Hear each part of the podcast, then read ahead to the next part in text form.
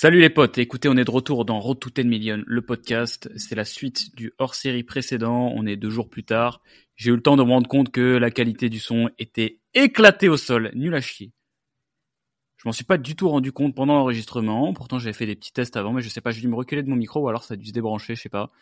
Là normalement j'ai refait les tests, c'est bon. J'espère vraiment que ça va pas me faire comme au tout début de ce podcast où j'ai cru que j'avais réglé le son et donc j'ai fait le fanfaron là pendant deux minutes en mode ah le son il est qualitatif alors qu'il était nul à chier, ce qui pourrait largement arriver. Normalement j'ai re-réglé un petit peu le micro, je devrais avoir un, son qui est plus fort parce qu'à chaque fois je suis obligé d'aller l'amplifier sur des logiciels. Je sais pas pourquoi donc je suis allé dans les réglages manuels de mon Shure. Ça devrait être cool. Bon, les potes, il s'est passé deux jours dans ma vie, je vais être honnête. Euh... Bon, bah, il n'y a, pas eu d'actualité. Euh particulièrement notable de trucs dont, je me sens obligé de vous parler. Alors je vais essayer de rapprocher le micro pour être sûr, parce que là je veux vraiment pas faire l'erreur. Ça m'a vraiment fait chier de, de, rater l'épisode précédent, là, parce qu'il y a plein de questions intéressantes et j'ai tout donné mentalement pour vous y répondre bien. Donc euh, pas d'actualité particulièrement notable. Euh, tout, tout, tout, ouais, je rentre de la salle, donc je, suis sous bonne vibe là. Euh, je m'apprête à aller, ensuite dîner avec, avec David. Donc j'ai exactement une, ouais, une heure, une heure trente max pour faire la réponse aux questions. Je sais pas du tout si ça va suffire parce que j'ai regardé, en fait, j'ai répondu quand même à quelques questions dans l'épisode précédent, une heure et demie, et je suis à un tiers de la page en termes de scroll des questions que vous avez posées dans le sticker sur Instagram. Hein. Ça c'est sans compter les questions que vous m'avez posées en DM. Donc je sais pas combien de temps ça va prendre. Peut-être que j'en mettrai une partie dans la partie FAQ de l'épisode classique qui va sortir ce dimanche là pour le 31 décembre. Mais on va pouvoir se relancer tranquillement dans ces questions. Je crois que je voulais rajouter un truc, ça m'avait donné une idée, une chose que j'ai dite avant, mais je sais plus. Je sais plus. Non, ça m'a fait. Ah oui, c'est ça que je voulais dire quand même, c'est que bon, moi, un épisode avec une qualité audio comme celle que j'ai euh, produite dans l'épisode précédent, je n'aurais même pas posé mes oreilles dessus. Et, en fait, vous m'avez fait très plaisir parce que vous l'avez quand même vachement écouté cet épisode et je me suis dit, franchement, vous êtes, vous êtes mes gars et mes meufs sûrs. Vous êtes vraiment des, des, bah des, des gens bien, quoi. C'est-à-dire que vous êtes infligé cette qualité de son immonde pour pouvoir écouter les réponses aux questions. Et donc en deux jours, on a fait 1000 écoutes. Je, sais, je sais pas si je, même pas deux jours, hein, un peu moins de deux jours. Je, je fais pas, enfin c'est des stats habituels de podcast avec une qualité euh, éclatée au sol. Donc là normalement, avec une bonne qualité, sympa et un bon titre putaclic avec les questions auxquelles je vais répondre, ça devrait le faire. Bon, encore une fois, je vous rappelle le principe. Je lis toutes les questions, je réponds pas à toutes. Certaines euh, m'inspirent, certaines m'inspirent pas. Euh, vous allez voir parce que la première que j'ai sous les yeux, c'est typiquement que penses-tu de la place de la femme dans l'entrepreneuriat? J'ai rien d'intéressant à dire sur ce sujet, donc je vais skipper. Je suis désolé, Eralismus, euh, et aussi je suis désolé. Hein, je, vais, je vais critiquer ta question. Que penses-tu de la place de la femme dans l'entrepreneuriat? C'est posé, c'est une question posée pour faire faire une glissade à quelqu'un. Euh, la place de la femme dans l'entrepreneuriat, c'est je trouve que c'est une question bizarre, bizarrement posée. Posée autrement, genre est-ce que c'est plus dur pour une femme de lever des fonds, des trucs comme ça, j'aurais pu, j'aurais pu peut-être euh, répondre. Est-ce qu'il y a des, il y a des choses qui sont spécifiques chez les femmes entrepreneurs que j'ai rencontrées? Ça aurait pu, ça aussi, j'aurais pu y répondre. Mais ta question est formulée de la sorte, donc je ne vais pas y répondre et je skipperai ce genre de, ce haut type de questions qui m'inspire pas trop euh, dans ce podcast. Voilà. On reprend. Donc je m'étais arrêté la dernière question que j'avais traitée, il me semble, c'était conseil à un jeune de 15 ans qui se lance euh, donc c'était Alex, si vous êtes allé jusqu'au bout du dernier podcast, sinon je vous invite à, l'écouter à l'écouter idéalement à l'intérieur chez vous et pas dans la rue, sinon le volume sera pas assez fort. Voilà, on avance. Alors, Dimup me demande, DNVB lancé en solo, tes meilleurs conseils pour recruter en full remote Alors je dirais, euh, mm, mm, mm, alors déjà c'est il y a un truc tout con. Et par exemple, je me rends compte quand je poste une offre d'emploi sur LinkedIn, la partie remote d'une offre d'emploi, c'est la partie la plus importante de toute l'offre. Il faut, il faut que la personne sache dès la première ligne que, ce qu'il va lire est une offre en remote. Donc parfois, tu oublies de le repréciser, notamment quand c'est la cinquantième fois que tu postes une, offre d'emploi sur LinkedIn. Mais c'est la partie la plus importante pour les gens parce que ça va directement te séparer les gens en deux, les gens qui acceptent de bosser en remote et évidemment les autres. Donc, c'est la première chose. Seconde chose, je te dirais que le, remote, il faut pas essayer de le cacher. Il faut plutôt essayer de le tourner comme un avantage. C'est pas forcément dans, dans l'offre d'emploi qui est un peu la landing page euh, sur laquelle vont tomber les candidats, mais c'est plutôt dans le, sens que ça a par rapport à ta boîte. Nous, on en a un sens, par exemple, avec, euh. On a remarqué que ça nous permettait d'attirer des talents, le fait d'être en remote, qui ne seraient jamais allés bosser dans des agences traditionnelles. Et ces talents-là, c'est souvent des talents jeunes, formés sur Internet, qui sont hyper compétents et qu'on arrive à choper et que les autres agences n'arrivent pas à avoir. Donc on a, réussi à le valoriser ce truc-là. Donc ça c'est euh, c'est bon, c'est valorisé. Je te parle vraiment d'un point de vue discours marketing. Mais ensuite derrière tu peux le valoriser en termes euh, d'avantages employés. Et tu as plusieurs choses. La liberté géographique c'est un truc qui plaît beaucoup aux gens, évidemment. Et donc tu peux vendre un peu le lifestyle qui va avec. Tu peux vendre tes avantages si jamais tu en as, ce que tu fais pour, pour tes employés en remote. En fait, les gens vont s'inquiéter. Simplement, ils, se posent la question quand ils voient remote est-ce que je vais bosser comme un freelance? Il faut que tu arrives à leur expliquer pourquoi est-ce que ça va pas être un travail de freelance, parce que ça ne l'est pas du tout. Donc, euh, tu vas bosser en équipe, tu vas voir ton équipe à tel, tel, tel intervalle, quels sont les rituels que tu as mis en place en remote. Il faut que tu sois capable d'expliquer tout ça. Euh, tous les combien de temps vous voyez pour faire des team building, c'est pour ça que nous en fait tous les trimestres, même si ça peut paraître assez intense pour une boîte classique de voir tous les trimestres, enfin de faire des off-site tous les trimestres. Voilà, voilà. Donc j'essaierai plutôt de le tourner en force. DNVB lancé en solo. En plus, DNVB, pour, le coup, les premiers recrutements que tu vas faire sont, sont absolument compatibles avec le remote, hein, que ce soit des traffic managers, des directeurs e-commerce et tout. Ils sont habitués à bosser en remote. Alors, euh... oh putain, encore une question pour biais. Stéphano Montana. Tu pourrais te mettre en couple avec une meuf qui fait un métier qui fait pas un métier ouf. Entre guillemets, ouf. Bah écoute, je... bon, je vais faire une réponse qui est très personnelle. Hein. Je, je, bon, je vais la prendre cette question. Euh, moi, le métier de ma meuf, c'est pas, pas très très haut dans, mes critères. Si, si, bon, alors j'ai pas fait une fiche de mes critères précises de je veux ça, ça, ça et ça, mais j'ai remarqué que c'est pas un truc qui est hyper déterminant sur le genre de personnes avec lesquelles j'arrive à bien m'entendre dans une relation. Donc euh, oui, absolument. Euh, un métier, enfin ouf. Après, bon, euh, vous voyez que ouf, il manque quand même, euh, il manque le scale, quoi. Avec quoi est-ce que tu mesures ouf? Qu'est-ce qui est ouf Qu'est-ce qui n'est pas ouf? Est-ce que c'est d'un point de vue ambition absolue? Est-ce que c'est un métier pas ouf? C'est quoi? C'est c'est un métier pas, pas ambitieux. Euh, enfin, je vais pas, pas, avoir l'ambition, par exemple, d'être euh, le, numéro un de sa boîte ou d'avoir des full responsabilités. Est-ce que c'est un métier pas original? Parce que ça peut être différent. Moi, euh, bon, bah, c'est pour ça que ce critère-là est pas très important. Je, je le mets pas très haut. En revanche, moi, le truc, j'ai plutôt dans, dans les critères, et je, me rends compte que c'est le cas aussi pour pas mal d'entrepreneurs, quand, tu mets beaucoup d'énergie dans ton taf et de passion, ce qui est mon cas, tu as beaucoup de mal en fait à, il y, a un peu un fossé qui se creuse avec les gens qui voient leur taf comme, euh, comme un truc qui remplit le temps la journée et qui a un gagne-pain. De manière générale, euh, les gens passionnés ont du mal à s'entendre avec les gens qui sont pas passionnés. Donc moi, j'ai beaucoup de mal à m'entendre avec les gens qui sont pas passionnés par un truc, qui vivent pas pour quelque chose. Et euh, parfois, ça peut être le travail, parfois, ça l'est pas. Euh, voilà, donc en fait, euh, finalement, euh, pour répondre à ta question, est-ce que je pourrais me mettre en couple avec une meuf qui fait un métier pas ouf? J'imagine que tu la poses peut-être pour toi et que tu te poses la question en ce moment, Stéphano. Moi, j'aurais pas de problème. Je pense que voilà, il faut juste réfléchir un petit peu à qu'est-ce que. bah, c'est un travail de, clarification de ton côté. Et j'ai envie de te dire, comme tout, iter. Teste, mon gros. Donc, non, ça n'est pas un critère. Quelle est une société de service? Demande Elmedissa oui avec un smiley triste. Moi, j'imagine qu'il manque un point d'interrogation. Bon, bah, c'est une question comment scaler une, société, de, service? Alors déjà, ce qu'il faut comprendre, c'est que la notion de scale pour une société de service, c'est un abus de langage. Le scale, ça veut dire les rendements décroissants, enfin croissants d'échelle, pardon. C'est en gros souvent des choses qui vont, qui vont mettre de la distance entre le temps que tu passes à produire et l'argent que tu gagnes. Donc en gros, souvent quand tu, c'est toujours un nuancier hein, tout ça. C'est-à-dire qu'une formation, c'est une façon plus scalable de monter une, une boîte que de faire du service. Et euh, du logiciel, c'est une façon encore plus scalable que la formation de faire une boîte. Euh, donc scaler une société de service, c'est pas exact. En fait, tu peux faire grossir une société de service.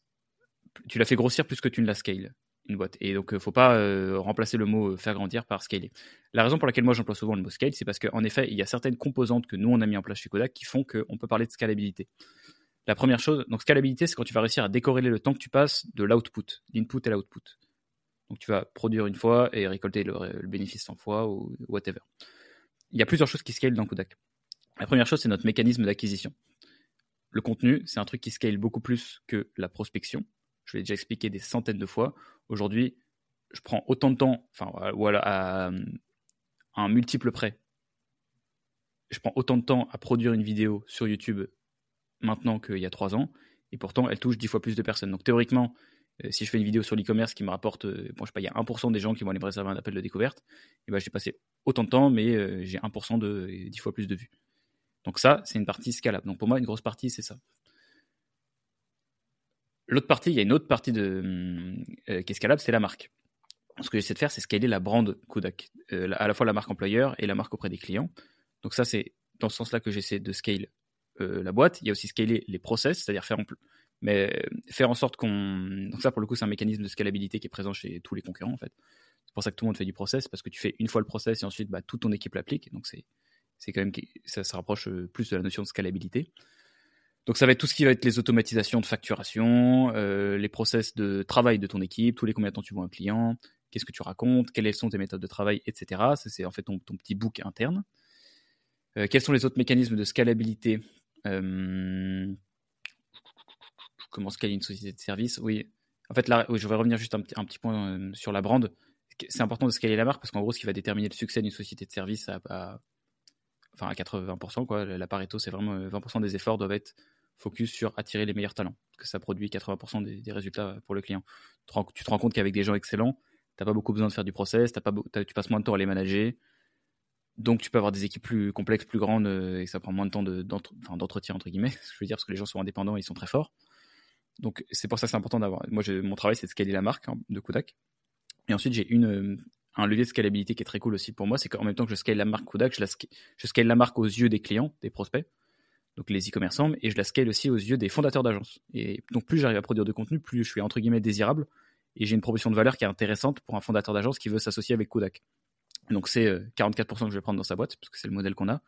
Euh, bah, et ils deviennent de plus en plus enfin ma proposition de valeur en échange de ça est de plus en plus, plus en plus intéressante, puisque ma réputation grossit, la qualité de mes clients, etc. Et à chaque fois que je fais rentrer une agence dans le groupe, et bah, c'est un portefeuille de clients en plus que je vais pouvoir donner à l'agence N plus 1. Donc là, j'ai un mécanisme de scalabilité. Euh, voilà. Donc, comment tu scales une société euh, de service Tu la scales par l'humain, le process. Donc, euh, apprendre à recruter les meilleures personnes et enfin, tous les mois réussir à recruter des personnes meilleures que le mois d'avant. Avoir du process qui est nickel. Scaler ton mécanisme d'acquisition. Et il ne faut pas rentrer non plus trop dans, la complexité. En fait, ce qui est tricky, c'est que c'est très facile le playbook pour scaler une agence. Ce qui est très dur, c'est de l'exécuter. Et ça prend du temps. Et donc, il faut être aussi très patient. Voilà c'est pas comme une startup où il va y avoir plus de complexité, où tu sais pas vraiment, euh, enfin, tu es, dans l'ombre totale. En fait, c'est facile hein, de faire grossir une agence. Il faut que tu signes des clients et que tu les gardes. Et donc, entre les deux, c'est pour ça que tu dois faire du process. C'est pour ça que tu dois recruter des bonnes personnes. Et en fait, c'est les mêmes déterminants pour tout le monde. C'est toujours la même chose. Il n'y a pas de secret caché qui permet de mieux garder un client qu'un autre. Il faut avoir une bonne relation avec eux aussi. Donc, tout ça euh, est important. Voilà. Faire un double diplôme dans le commerce en étant dans une école d'ingénieur est bénéfique. Alors là, Mathis, euh, ce qui manque, c'est donc c'est Mathis MGN qui pose la question. C'est bénéfique pourquoi? Il y a certaines carrières, je pense notamment à la finance. Moi, j'avais un pote qui venait de Télécom Paris et qui est venu faire son master finance à HEC. Il a tout défoncé derrière. Euh, il est parti bosser chez, je ne vais pas dire une connerie, mais je pense que c'est JP Morgan. Il gagne plein d'argent. Donc ça, c'est très utile. En fait, il faut toujours, c'est toujours bénéfique pourquoi? Quelle est ta variable d'optimisation? Et quand? Et ce qui est, piégeux, c'est que plus tu es jeune, moins il faut avoir une variable d'optimisation précise, selon moi. Donc, pour, moi, je pense que la bonne stratégie pour faire ses études et, choisir sa voie, si t'es pas trop sûr, c'est de se fermer le moins de portes possible. C'est tout con, mais ça, c'est un bon conseil, je trouve, que donnent les parents, de manière générale. C'est pour ça qu'ils t'envoient tous dans une section S. Aujourd'hui, ça s'appelle plus comme ça. C'est qu'ils t'envoient dans le, dans une section où le jour où tu vas te réveiller, tu vas découvrir ce que tu as envie de faire, euh, eh bien, tu seras bien content qu'ils t'envoient dans ce truc-là parce que c'est le truc qui t'a fermé le moins de portes. Donc, en fait, c'est très simple. C'est quoi la voie qui te ferme le moins de portes? C'est la voie qui nécessite le plus d'excellence. C'est pour ça que c'est toujours un bon choix de beaucoup travailler au lycée et pendant les études. Voilà. Euh, donc faire un diplôme, je vais quand même répondre à la question, faire un double diplôme dans le commerce en étant en école d'ingénieur est bénéfique. Alors bénéfique pour les compétences que tu vas y apprendre, tu vas être comme 99% des gens très déçus parce que déjà tu vas beaucoup moins travailler.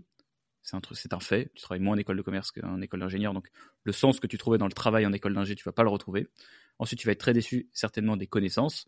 Euh, alors, en fait, ce qui plaît aux ingénieurs et, rarement ce qui plaît aux, commerciaux, c'est plus bullshit, tu vois, c'est plus du marketing, des trucs, tu vas avoir du mal. En fait, euh, tes neurorécepteurs, ils sont pas prêts pour ça, quoi. Genre, il n'y a pas des connexions. Euh... Je vais pas continuer la métaphore, j'allais dire. Je voulais employer le mot synapse, mais ça marche pas. Donc voilà, faire un double diplôme dans le commerce en étant en école d'ingénieur, si tu arrives à poursuivre cette quête d'excellence, peut-être que ça peut être cool. Je trouve que ça claque. Euh, un diplôme XHEC, par exemple, comme celui que je possède, par exemple. C'est vrai qu'il y a peu de personnes, d'ailleurs, j'oublie tout le temps de le dire, mais les amis, je suis un imposteur, mais j'ai quand même un diplôme de Polytechnique. Hein. J'ai un diplôme de Polytechnique et un diplôme d'HEC. Alors, euh, mon diplôme de Polytechnique me vient du master XHEC entrepreneur, donc il est absolument pas valable et c'est pour ça que je dis pas je suis diplômé de Polytechnique. Euh, parce que c'est pas vrai, enfin, c'est vrai, mais c'est pas vrai, quoi. Je peux pas comparer avec des gens qui ont vraiment obtenu le diplôme, fait la prépa, etc. Mais euh, je trouve que ça claque. XHEC, ça tue. donc, il t'arrive à avoir des trucs genre Télécom HEC, Centrale et Sec.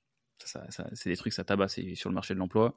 Enfin, sois vraiment précis. Si jamais tu veux t'engager dans ce genre de choses-là, qui va quand même te rajouter des années d'études, faut que tu sois très sûr que tu as vraiment envie de faire le truc, parce que sinon, t'as perdu ton temps, mon pote.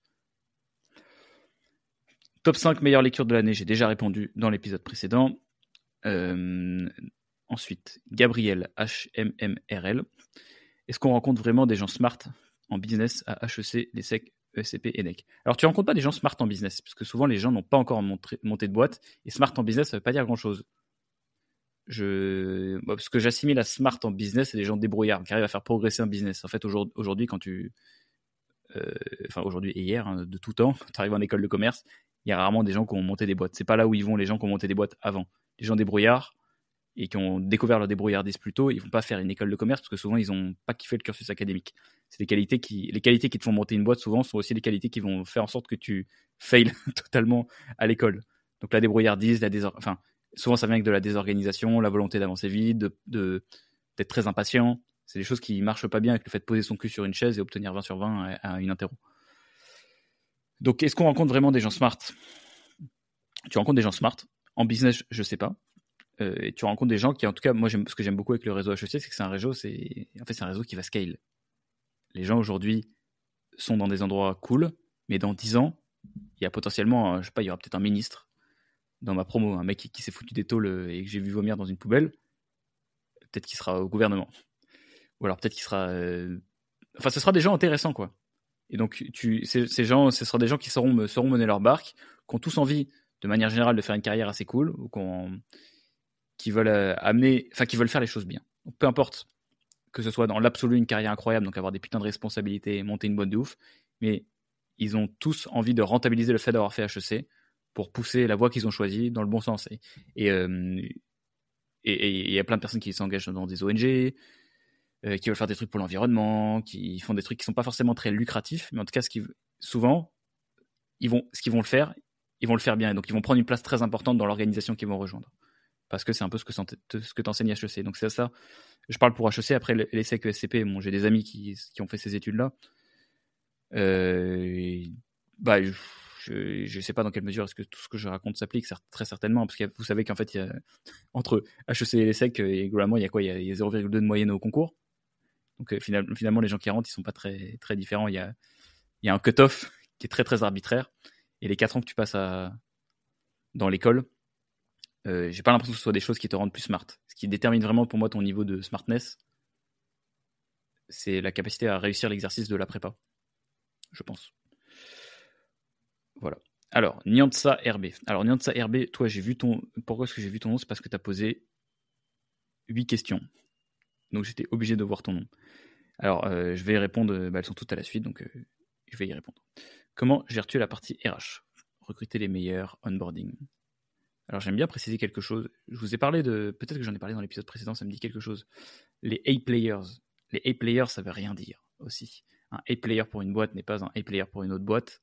Et en fait, en le disant, je me rends compte, j'en ai parlé dans l'épisode précédent de la FAQ.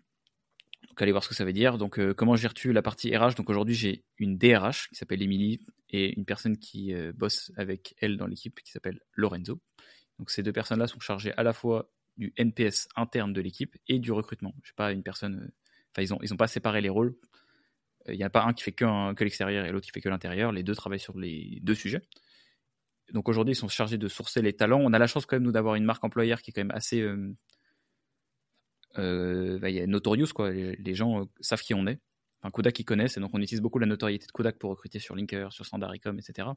Et c'est une vraie valeur, par exemple, je pense au dernier recrutement qu'on a fait sur Standardicom. Aujourd'hui, quand tu es fondateur, quand tu es Tom, tu as des, entretiens qui pop dans ton agenda parce qu'ils font tout ce, tout ce travail de ouf de trouver des, des candidats de qualité.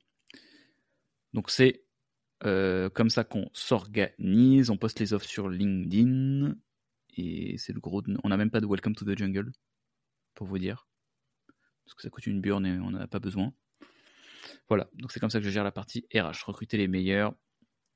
Et après, bon, il y a toute la partie entretien. Hein. C'est c'est vraiment comme ça que tu arrives à recruter les meilleurs. Les entretiens, ça, tu as quatre entretiens chez Kodak maintenant. Tu as entretien RH, le tout premier, entretien manager, étude de cas avec ton manager, et ensuite euh, café avec l'équipe qu'on a rajouté dans le process, qui est très important. Euh, parce que les meilleurs ambassadeurs, ça c'est surtout pour vérifier la culture de boîte. En fait, la culture de boîte, tu la vérifies à l'entrée et à la sortie du process. Et l'entretien RH est là pour ça. Et la sortie du process, c'est pas le ou la RH qui va hum, attester de ça, c'est l'équipe. Est-ce que ça leur semble bizarre euh, ou pas de discuter avec toi? Et souvent, tu, vous serez surpris, seriez surpris du nombre de trucs que tu peux découvrir en fait en juste quelques minutes d'interaction avec quelqu'un parce que tu sais en quelques minutes si la personne va bien matcher dans l'équipe. Et ce qui est pour le coup un peu plus dur à identifier, c'est les personnes qui sont pas totalement dans ton scope, mais qui sont une nouvelle façon d'exprimer ta culture. Euh, et donc ça se traduit pas, pas mal sur euh, nous quand on, a, voulu recruter en sales sur ce métier-là. C'est quelque chose qui, de base, sur le papier, est pas quelque chose qui collait beaucoup avec la culture Kodak, qui était très give first, pas trop pushy, euh, pas trop closing, etc. Et tout, c'est beaucoup inbound. Voilà. Donc, donc on a dû en fait quand même accepter d'avoir un peu de prendre des choses qui nous semblaient nouvelles et de les tester. Parce qu'il faut pas non plus t'arrêter, sinon tu vas recruter des gens, enfin des, des clones c'est un peu chiant. Donc, il faut quand même avoir une partie où tu prends des bêtes sur les gens. Et dans tous les cas, tu as la période d'essai pour, euh, pour euh, valider ou pas que tu t'es trompé. Mais souvent, on a eu des surprises euh, avec des gens. Voilà. Comment s'organisent les process chez vous, surtout dans l'opérationnel? Alors là, j'ai tellement de boîtes. Au sein de Kodak, ce qu'il faut bien comprendre, c'est que Kodak, c'est 5 boîtes. Donc les process, en fait, les process, j'en ai 200 des process. Ça veut rien dire, un process. Je l'ai dit beaucoup hein, depuis le début du podcast, ça veut rien dire c'est parce que c'est pas très précis. Ce, enfin, le, mot process, c'est pas très précis. C'est plein de choses. C'est un process de recrutement. C'est un, ça peut être un process de facturation. Ça peut être un process de relance, un process interne. Ça peut être plein de choses. Donc les process, tu vois, ça peut être des rituels d'équipe. Est-ce que c'est les process avec le client? Donc je peux pas, en fait, si, si, je veux t'en parler, je peux en parler des heures. Donc il faudrait, reposer ta question pour un prochain épisode et j'y répondrai. De toute façon, il y a une section FAQ dans tous les épisodes de Road to 10 Million. Voilà. Alors, on passe à la suite. Je vais quand même me prendre un peu d'eau. Tu avais combien de clients au tout début? Comment tu as géré la croissance de ceci Hop, c'est l'heure de la gorgée. Alors, combien j'avais de clients au démarrage? Eh bien, euh, un, puis deux, puis trois. Non, j'en ai pas eu beaucoup. J'avais un gros client qui était France Tonnerre au début. Et très vite, euh, bah, en, postant sur LinkedIn, j'en ai eu beaucoup d'autres. Je vais pas faire genre du bouche-oreille du premier client. J'aurais bien aimé. Donc euh, j'ai ouais, j'en j'ai quoi, j'en ai géré 3 4 pas mal qui m'ont connu par LinkedIn, euh, mais c'était des petits en fait en termes de facturation. Tonnerre était, a toujours été le plus gros. Donc j'ai dû aller chercher Paul quand j'avais 5-6 clients. En fait, j'aurais pu gérer, mais j'avais surtout envie d'avoir quelqu'un avec moi. Donc ça a été mon prétexte. Euh, comment tu inculques cette vision de croissance à toute l'équipe et qu'ils te suivent? Eh bien, écoute, c'est une très bonne question, ça pour le coup. C'est toujours de ça qui pose ces questions. On est dans, dans son tunnel là. Euh, alors je vais relire la question parce que j'ai mon minuteur Instagram qui s'est lancé. Comment tu inculques cette vision de croissance à toute l'équipe et qu'ils te suivent? Alors je sais pas si tout le monde euh, adhère à cette vision, mais en tout cas, elle a le mérite d'être claire. Bah alors, la première chose que je fais, c'est que je, bah, j'ai essayé de relier tout ce que je produis sur YouTube avec ce qui se passe dans la boîte. Donc le Road to 10 Million, typiquement une, grosse, une des grosses modifications du dernier trimestre, c'est qu'on on a accepté que c'était un objectif pas juste sur YouTube, mais un objectif de business plan. Donc aujourd'hui, on a structuré le business plan pour faire 10 millions d'euros de chiffre d'affaires. C'est comme ça qu'on va juger si on avance ou pas. Donc on va mettre en place les moyens pour y arriver ou pas. Donc une quête très claire, très simple à comprendre et très bien justifiée. Donc on veut créer le premier groupe d'agences indépendantes de France et on veut le faire en créant un écosystème d'agents en remote. C'est et euh, c'est la première chose. Seconde chose, c'est être très clair sur comment ça se traduit en termes de valeur, tout ça. Quel genre de personnes vont bien s'ancrer dans ce projet. Donc là, les valeurs du Kodak, il y en a quatre. Vous les connaissez peut-être déjà si vous suivez le contenu depuis longtemps. C'est Give First, Fuck the Average, Own It et Cut the Crap vais pas vous les expliquer ici. Mais en gros, ça me permet un petit peu de, de screener les gens. En fait, et je sais que quand tu adhères à ces valeurs-là, surtout la valeur fuck the average, c'est que tu as l'ambition de participer à un truc qui grossit. Euh, toc toc toc. Et je voulais dire d'autres choses. Comment tu inculques cette vision de croissance à toute l'équipe et qu'ils te suivent? Oui, et l'autre chose, c'est en étant un exemple. J'essaie de prendre mes responsabilités le plus possible sur tout ce qui se passe, les chiffres, la quête et tout, etc. Et de me mouiller, d'être le premier dans l'arène, à prendre les coups sur YouTube, et à m'engager, à dire que je vais faire des trucs, à essayer de les faire, à rater devant tout le monde. Et je pense que le jour où je me cache, j'arrête de faire des vidéos, etc., bah, il y aura un peu une crise de sens potentiellement là-dessus. Et c'est une façon aussi pour moi de faire vivre ma boîte, de l'avoir à un endroit, euh, à défaut de l'avoir à un endroit physique, de la faire vivre dans le cœur des gens. Aussi dans la boîte, hein, le contenu YouTube, c'est aussi pour les gens à l'intérieur de la boîte de voir que cette boîte, elle existe, même si on ne se voit pas tous les jours dans des locaux. Donc aujourd'hui, nos locaux, ils sont sur YouTube, hein, si on devait simplifier. Comment gérez-vous la partie brainstorming, veille? Euh, alors ça, pour le coup, c'est un sujet qui marche pas très bien en remote, je trouve, la partie brainstorming. Bon, il y a beaucoup de débats autour de est-ce que ça sert à quelque chose tout court, un brainstorming. Euh, on brainstorm pas ensemble. Et alors après, moi, j'ai en opérationnel, en fait, je te parle de, de mon expérience quand je gérais l'opérationnel chez Kodak. On n'a pas, pas des métiers qui nécessitent des gros brainstorming. En fait, ce qui est très dur avec le brainstorming, c'est parfois faut faut bloquer des grosses plages de temps sur lesquelles tu peux potentiellement sortir avec rien d'un call. Moi, je participe pas à beaucoup de, calls comme ça. Et en visio, il se passe moins de trucs. Il faut être honnête, c'est, une partie sur laquelle le remote, je trouve pas que ce soit un avantage là-dessus. Donc gérer la partie brainstorming, veille, c'est pas la même chose. Brainstorming, sur les réflexions, il est vrai qu'on a plus d'idées quand on se voit en physique. Donc en fait, on essaie. Ce qui est juste important, c'est qu'en fait, comme on se voit à intervalles euh, rares entre guillemets, donc au moins une fois tous les trimestres, mais il y a des cowork et tout, etc. On essaie de, de on, en vient très souvent à parler des gros sujets à ces moments-là et à trouver des idées là-dessus. Quand on s'appelle, ça marche aussi, mais on fait pas beaucoup de, gros trucs en équipe en mode trouver des idées, etc. Et, euh, j'avoue que sur la partie créative, je pense que c'est donc je parle du labo, d'un studio créa. Je sais pas, euh, euh, je pense que tout le monde a un peu des façons différentes de, s'organiser. Et euh, sur la partie créa, il faudrait que je, j'avoue, j'ai pas le sur le process précis du labo. Là, j'ai pas les, dernières datas. C'est pas pas une info qui est pertinente pour mon travail de tous les jours. Mais il y a certainement plus d'échanges. Et puis, ce qui est intéressant surtout, euh, j'ai l'impression, c'est que ça fonctionne en petits groupes. C'est pas d'avoir trop de personnes dans un brainstorming, d'avoir que des gens pertinents qui sont au courant des bonnes informations et, et que pour lesquels tu vas réussir à, enfin qui vont être capables de trouver des idées ensemble. Donc, euh, sorry pour cette réponse un peu déstructurée. C'est pas la, partie où j'ai le plus de, data en tant que CEO de ma boîte. Voilà. Et la partie veille, eh bien écoute, tout le monde y participe. On a un point par semaine qui s'appelle le point Insight, qui a lieu le vendredi, dans lequel tout le monde partage ce qu'il a lu d'intéressant et ce qu'il a appris d'intéressant sur les comptes de ses clients. Je parle beaucoup d'acte performance. Et après, on synthétise ça dans, un, dans un, une banque de données, Notion. Et ça fait un genre de, de grimoire. Voilà. Que mettez-vous en place pour donner une bonne expérience client? Alors, je vais dire des trucs macro, des trucs méta, un peu genre mindset. Première chose, c'était c'est de se tenir très très fort à la mentalité give first. Donc donner ton temps, euh, essayer de surdélivrer le plus possible quand tu es un client te demande quelque chose. Et ensuite, c'est de tenir sa parole. Quand tu dis que tu vas envoyer un document le soir même, tu l'envoies le soir même et éviter toutes les, toutes les trahisons du quotidien, celles sur lesquelles es jamais, pour lesquelles tu n'es jamais puni. Personne ne va jamais t'emmerder si tu dis que je vais t'envoyer un document mercredi matin et tu l'envoies mercredi après-midi, ou alors tu l'envoies jeudi. Bon, tu vas avoir une petite relance, le mec qui va lire le truc, il va s'en foutre. Nous, on essaie justement sur tous ces mini trucs du service d'être irréprochable là-dessus. Euh, et de le rappeler sans arrêt. Donc, première chose. Et seconde, enfin, je ne sais, pas, sais pas si c'était la première chose, mais en tout cas, autre idée. Aussi, on appelle, les, tous les trimestres, on appelle tous nos clients et ça nous permet déjà de mesurer euh, est-ce que les gens vivent une bonne expérience client. Voilà. Quel type de projet vous refusez et pourquoi? Alors on refuse, euh, première chose, ce qu'on refuse le plus, c'est les gens qui sont trop early et qui sont beaucoup drainés par YouTube, qui ont vu de la lumière et qui se disent super, on va taffer Kudak. Euh, et donc non, eux on les on les tège à l'entrée parce que bon, en, globalement on tège une marque qui dépense moins, si tu dépenses moins que 5000 euros par mois en ads, chez Kodak, ça va être assez dur de bosser avec nous. Enfin, de rentabiliser les frais d'agence, qui vont pas te coûter moins que 2000 euros par mois, en, gros. au minimum du minimum.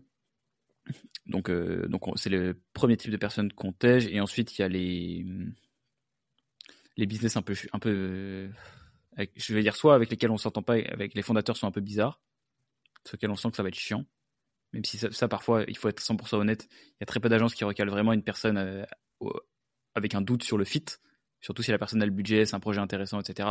C'est très très rare d'avoir quelqu'un qui va avoir les couilles de, enfin, qui aura le courage de porter ses couilles et dire non, celui-là on le prend pas parce que telle raison. Souvent tu vas le prendre et tu vas te rendre compte que ça se passe mal et ensuite tu vas arrêter la collaboration. Ça arrive rarement, mais ça, peut arriver. Euh, voilà. Est-ce qu'il y a d'autres types de projets qu'on refuse? Non, oui, ah oui. après, il y a les projets qui sont sur lesquels euh, il y a un truc nous qu'on subit beaucoup en tant qu'agence, c'est euh, les comptes bloqués. Quand tu as des, projets un peu bizarres sur lesquels tu sais que c'est un peu border de faire de la pub, on sait que ça va pas très bien se passer. Ça va être très dur. Donc on évite. Voilà. Ensuite, donc on est toujours sur Nyansa. Hein. Euh, comment tu fais pour tenir tes habitudes? Sport, business. Comment je fais pour tenir mes habitudes?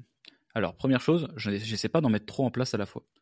Je suis très focus, je fais les choses une par une, et parfois ça peut sembler un peu ridicule de l'extérieur, mais avec le long terme, ça marche très bien. Donc ça fait des résultats énormes. Ce qu'il faut, bien comprendre avec les habitudes, c'est que c'est pas euh, comme un sac que tu dois remplir le, au, max, à rabord. Tu mets, tu travailles sur le truc le plus important, tu te concentres, tu le mets bien en place, tu tiens ton habitude 3-4 semaines. J'en parlerai d'ailleurs dans l'épisode de dimanche sur les habitudes que je veux mettre en place. Et j'essaie d'abord de faire un truc simple et de gravir la première marche. Donc je travaille sur une habitude et j'essaie de la rendre la plus accessible possible pour, euh, comme dans un jeu vidéo, euh, passer le premier niveau. Donc je bats le premier boss. Donc le running, bon, je vais essayer d'aller courir une fois par semaine.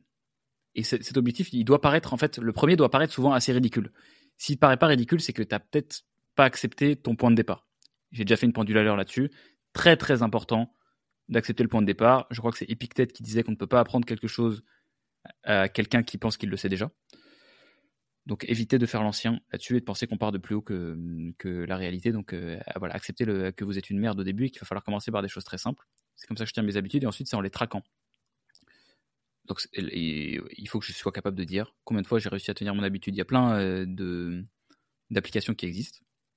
Moi, je fais mon tracking avec, en plus, donc euh, c'est la troisième astuce pour tenir ses habitudes, c'est l'accountability. C'est d'avoir des gens auprès desquels tu dois reporter souvent c'est cool d'avoir des gens qui se motivent. Moi, je vous en ai déjà parlé, j'ai un petit groupe avec euh, euh, quelques, enfin tous les associés et, et, mon ami Jordan, dans lequel on est, voilà, on est cinq dans le groupe et on a tous un peu un système de reporting quotidien, dans lequel en fait on va, on va s'attendre au tournant. S'il y en a un qui oublie, on va, on va l'attraper. S'il y a un truc qui sort un peu durant, on va l'attraper.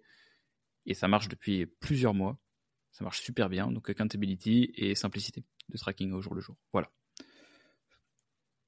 Comment tu gères ta posture de dirigeant tout en restant cool auprès de la team?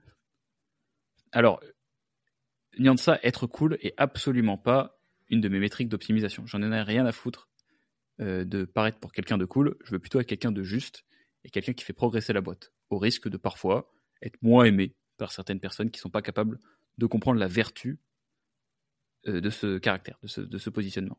Donc, ma posture de dirigeant, il faut bien comprendre que je, l'amitié n'est pas un prérequis pour faire fonctionner euh, la boîte. Par défaut, je ne suis pas ami avec les personnes qui travaillent dans ma boîte. Je peux le devenir et je le suis devenu avec pas mal de personnes.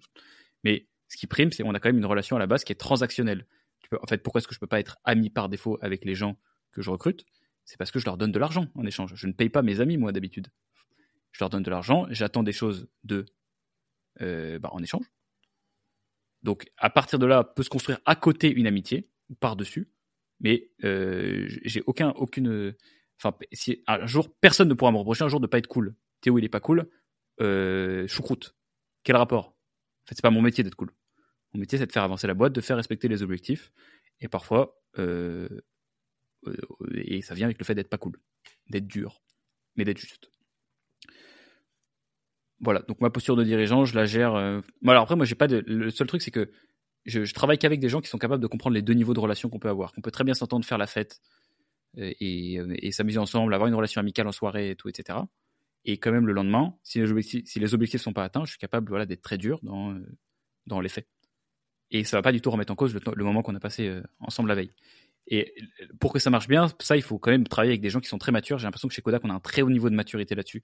on recrute vraiment que des gens qui comprennent vraiment ce truc-là, qui comprennent qu'on peut avoir une discussion amicale à une soirée et, euh, tout en ayant euh, des attentes professionnelles l'un envers l'autre. Parce qu'ils en ont aussi, moi je, parle de celles que, j'ai envers eux, mais ils en ont aussi envers moi. Ils ont des attentes de progression, d'évolution, de prise de responsabilité. Et ça m'a beaucoup marqué ce qu'avait dit un, des lieutenants à Saint-Cyr, là, quand j'avais fait mon, stage au début d'HEC. J'en ai parlé dans l'épisode euh, hors série sur HEC. Donc, on avait le, dernier jour du stage militaire, c'est une soirée avec tous les lieutenants. Et le lendemain, je me souviens que je me souviens plus exactement ce qui était le, corps du discours qui avait été fait par le sous-lieutenant, mais il disait que vous savez, il y a une grosse notion de hiérarchie dans l'armée et de respect, tu, dois, respecter les, personnes qui sont plus hautes que toi dans la hiérarchie. Il avait dit que ça n'empêche, il avait employé le mot, c'est la première fois que je l'entendais, c'était schistole de l'espace. On peut se mettre des chistoles de l'espace et quand même respecter la hiérarchie. Donc une chistole de l'espace, c'est en gros se mettre un carton. Et bah, c'est ça qui m'a beaucoup inspiré. Je me suis dit, bon, les, enfin, bon, les militaires d'ailleurs, c'est quand même un, enfin, le milieu militaire de manière générale, je trouve que c'est un très bon moyen d'apprendre le leadership, la maturité et comment faire fonctionner une équipe quand, euh, bon, la métrique d'opéra, t'as pas vraiment, tu peux pas vraiment fail en fait quand tu es, quand es déployé sur un théâtre d'opération. L'échec n'est pas une option. Donc, euh, donc forcément, tu es obligé de mettre en place ces trucs pour ne pas fail. Donc il y a beaucoup de choses à apprendre, je trouve, de ce milieu militaire que je connais, euh, mine de rien, assez peu, mais dont j'ai eu, cette petite expérience, vous savez, je l'ai beaucoup aimé. Voilà. Parle-nous de ta prépa. Alors, bah, Bat Phare, j'ai fait euh, tout un épisode sur la prépa. Je pense que j'ai tout dit. J'ai pas grand chose à dire de plus. Meilleur roman 2023, Corgi Padawan. Alors, très intéressant que tu dises ça parce que je lis pas du tout de romans. Vraiment, j'en ai lu zéro ces trois dernières années. Et là, je viens de recevoir aujourd'hui Les Frères Karamazov je me suis acheté suite au visionnage d'un échange entre Lex Friedman et Jordan Peterson, qui le mentionnait comme l'un des meilleurs livres du monde, rien que ça, avec un autre qui s'appelle euh, de Mikhail Bulgakov, que j'ai aussi acheté, qui s'appelle Le Maître et Marguerite. Je tendais la tête parce qu'il est à côté de moi, je me suis fait un petit coin lecture chez moi maintenant. J'ai une petite lumière. Donc une de mes, ça va être une de mes résolutions de, de 2023, c'est lire plus et lire des romans aussi, lire pour le plaisir. Euh, Corgi Padawan, toujours meilleur film 2023. Je pense que je dirais Oppenheimer. J'ai beaucoup apprécié. Avec la bande-son notamment qui est ouf. Learning 2023. Bon, voilà, pour le coup, j'ai fait un épisode sur les 17 idées qui ont marqué mon année. Euh, tu peux aller l'écouter. Comment qui va demande Graphique. Merci pour la qualité de ton contenu. Ah bah, il n'y a pas de question. Bah écoute, merci beaucoup, Graphique. Antoine 23, comment tu gérais la facturation au tout début de Kudak. Alors, je faisais mes factures sur Excel. Aujourd'hui, il y a des trucs qui fonctionnent beaucoup mieux. Je vous recommande encore une fois, j'en ai parlé dans l'épisode précédent, Abi, A-B-B-Y. Comme quand tu es auto-entrepreneur, tu fais une facturation vraiment en, deux clics. C'est magique. J'aurais bien aimé avoir ça à l'époque. Euh, ce qui est important sur la facturation, c'est de pas oublier qu'il y a la partie relance derrière. Il me semble qu'il y a des outils euh, dans Abi qui sont faits pour, donc je vous recommande. Tu es passé par un logiciel ou tout à la main pour la question facturation demande Antoine Van. Ah bah oui, c'est la suite de la question. Bah euh, non, je suis pas passé par Excel. Euh, et je faisais quelques factures avec Shine aussi, il me semble. Mais quand j'ai créé ma boîte, du coup, euh, j'ai plus pu, je n'ai plus pu utiliser Shine parce que je suis passé chez Conto. Il n'y avait pas de truc d'édition de facture. Donc voilà. Tu crois au fake it until you make it ou bullshit? Alors ça, c'est une question que j'avais identifiée comme question nœud au cerveau. Je vais la relire pour organiser mes idées. Tu crois au fake it until you make it ou bullshit? Alors. C'est une question que j'aimerais bien pouvoir traiter plus amplement. Donc je pense que je vais me la noter pour euh, soit une newsletter, soit une vidéo YouTube. Je pense d'ailleurs, allez, allez vous abonner à la newsletter euh, qui est euh, normalement en lien de la description de cet épisode sur Substack. Road to 10 million, je vous fais à chaque fois la synthèse de chacun des épisodes de podcast, comme ça ça vous fait un peu votre cheat sheet. Alors, est-ce que le fake it until you make it? Je pense qu'il y a la première idée qui me vient dessus, c'est euh, il y a de la vertu dedans. Le fake it until you make it, c'est le truc qui permet de faire exister des choses que personne n'aurait jamais vu exister. Un exemple parfait de fake it until you make it, c'est tu veux organiser une soirée et tu veux rencontrer Mark Zuckerberg et Elon Musk. Et donc tu vas aller voir Elon Musk en lui disant euh, salut à la soirée, va y avoir Mark Zuckerberg. Viens. Et ensuite, tu vas voir Mark Zuckerberg en lui disant salut à la soirée, va y avoir Elon Musk. Et à la fin, tu as une soirée. C'était faux, hein. Tu savais pas que ni l'un ni l'autre n'allait venir. Mais à la fin de la soirée, il y a vraiment Mark Zuckerberg et Elon Musk. Donc les deux sont contents. No harm has been done. Pour moi, c'est vraiment une question de où est-ce que tu places ton curseur sur qu'est-ce que tu es prêt à faker, entre guillemets.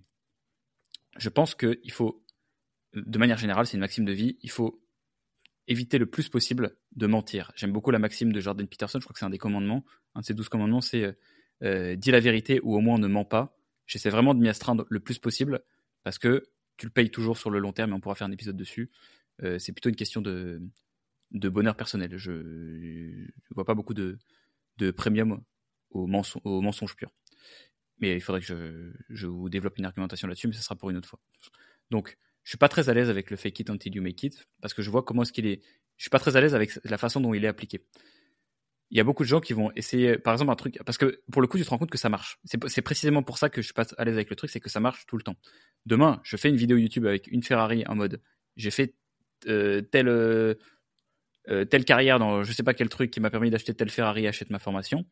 Ça marche parce qu'il y a une somme de gens crédules sur lesquels ça va fonctionner, qui vont pas avoir besoin de beaucoup de preuves pour dépenser leur argent et qui cherchent quelqu'un à qui le donner. Mais donc du coup, quand tu vas choisir des moyens qui sont spécifiques, tu vas avoir une brande spécifique qui va sortir derrière. C'est pour ça aussi que euh, j'évite beaucoup de sombrer dans les dans euh, les trucs putaclic comment devenir riche en cette étape euh, sur YouTube, tout en jouant avec les codes de YouTube. C'est aussi parce que ça va définir qui tu es, les moyens que tu vas être prêt à employer pour atteindre ta fin. Euh, c'est pour ça aussi que sur TikTok, je fais pas les vidéos qui pourraient très bien fonctionner. je, le vois, il y a des comptes qui ont monté des millions d'abonnés comme ça, avec des comptes de super qualité, en mode 5 astuces pour euh, ce logiciel sous-côté pour faire ça. Ça, ça marche, ça marche super bien, mais j'ai pas envie de le faire parce que c'est pas cohérent avec ma brand. Donc en fait, aujourd'hui, ce qui est plus précieux pour moi sur le, sur le fake it until you make it, c'est comment est-ce que je peux me regarder dans un miroir avec le truc que j'ai fait? Alors après, la vraie value du fake it until you make it, et je pense que c'est dans cette mesure que c'est acceptable, c'est quand tu vas essayer quand tu fais confiance à ta, en ta capacité à apprendre des nouvelles choses. Donc, euh, par exemple, disons que, on va reprendre mon exemple de Facebook Ads, j'ai géré des clients qui dépensaient aujourd'hui au maximum 5000 euros par mois. Et j'ai un client qui vient me voir et qui dépense 6000 euros par mois et qui me dit Est-ce que tu as géré des clients Tu as déjà géré des clients qui dépensaient 6000 euros par mois, comme moi? Là, là-dessus, la réponse, c'est non. Tu n'as pas géré de clients qui gèrent 6000 euros par mois. Mais toi, en tant qu'entrepreneur, tu es confiant dans ta capacité à gérer ces 6 000 euros par mois. Parce que tu dis, c'est pas si différent que 5 000 euros. Je vais me créer plus de problèmes en, essayant d'expliquer, en répondant non et en essayant d'expliquer que oui, gna, gna, gna, Et donc, je vais répondre, euh, écoute, ouais, peut-être que, ouais, vas-y, c'est quoi, je, je, peux, je, peux gérer. Et en fait, vous voyez qu'aussi ça marche en disant la vérité, ce truc-là. Tu peux aussi très bien dire non, alors j'ai géré des budgets qui font 5 000, mais je peux expliquer que c'est pas si différent. Si tu es prêt à avoir cette discussion. Mais ce que je veux dire par, par là, je pars un peu dans tous les sens, c'est que le mindset derrière fake it until you make it est stylé. C'est-à-dire que c'est un truc qui va t'engager qui va t'inviter souvent à faire des choses nouvelles et à progresser beaucoup plus vite que les autres en, en t'engageant sur des trucs où t'es pas forcément sûr que tu vas réussir à le faire, tout en, en étant prêt à t'excuser derrière et à réparer ton erreur si jamais ça se passe. Mais si jamais il n'y avait pas eu de fake it until you make it, il n'y aurait jamais eu de, bah de, de, toutes les grosses boîtes de la Silicon Valley qui existent aujourd'hui. Vous savez, Dropbox, quand ils, ont, ils sont extrêmement connus pour ça, vous devez le connaître, hein, je pense. C'est la fameuse vidéo où euh, le mec fait genre que son produit fonctionne alors que alors, il montre qu'il peut bouger des dossiers, stocker des trucs dans, dans Dropbox alors que c'est juste une petite vidéo euh, d'un truc pas du tout fonctionnel. Et j'ai des j'ai plein d'histoires d'entrepreneurs qui, qui ont fait euh, semblant que leur produit fonctionnait au début pour convaincre un investisseur, etc. Et en fait derrière le truc s'est très bien déroulé. Donc ce qu'il faut, je pense que la maxime de ça, c'est ok, it until you make it, mais derrière, assume les conséquences. Et il faudra pas baltringuer quand tu fais de la merde. Faudra pas faire euh, Elizabeth Holmes. Ok, it until you make it, bah derrière, tu payes. Tu vas en prison parce que t'as trop fake. Et y a, en fait, il y a un gradient de, de voilà, donc je pense que je pourrais développer certainement euh, plus d'arguments et de contre-arguments sur cette idée-là, et j'aimerais bien la développer parce qu'elle est intéressante. Et ça ferait un bon titre de vidéo aussi. Euh, pourquoi je ne crois pas au fake it until you make it tout en disant en développant un peu de nuance dessus. Euh, mais donc j'y crois et j'y crois pas à ce truc-là.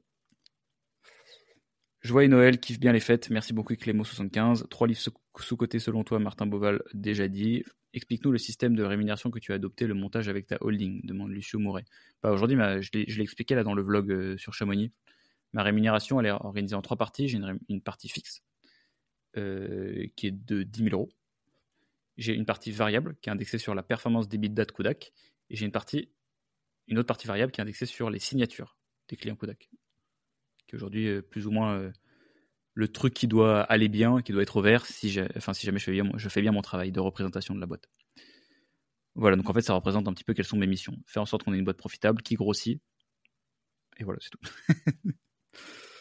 Euh, je suis en école de co. Et oui, donc oui, holding, en fait, c'est c'est ma holding qui est associée, enfin qui est en train d'être associée, là on est en train de faire le montage, euh, qui est en train d'être associée de Kodak, on, est en train de passer les parts, c'est un truc très standard que font tous les entrepreneurs. Donc du coup, c'est rémunéré sur ma holding, c'est-à-dire que je ne touche pas tout l'argent de, de, enfin tous ces 10 000 euros et, et, mort que je me paye. ils sont sur ma holding et moi d'ailleurs je me sors ce qu'il faut pour vivre. Mais donc l'argent est stocké et je paye des impôts dessus, etc et le montage est clean. Voilà. Je suis en école de co et ma spé supply chain dure 4 mois. Ça peut être utile. Un master spé. J'ai pas compris gros. Euh, master spécialisé, j'avoue, j'ai jamais vraiment compris ce que c'était. Euh, je sais toujours qu'il y avait dans des cours euh, des trucs avec marqué MS. J'imagine que c'était ça. Je suis école de co et ma spé supply chain dure 4 mois. Supply chain, gros. Ah, putain, je me rappelle les cours de supply chain à HEC, c'est ça où j'avais le plus envie de me tirer une balle. C'était le vendredi matin en plus, avec les langues. Horrible. Donc vendredi matin, HEC, c'est après le pot.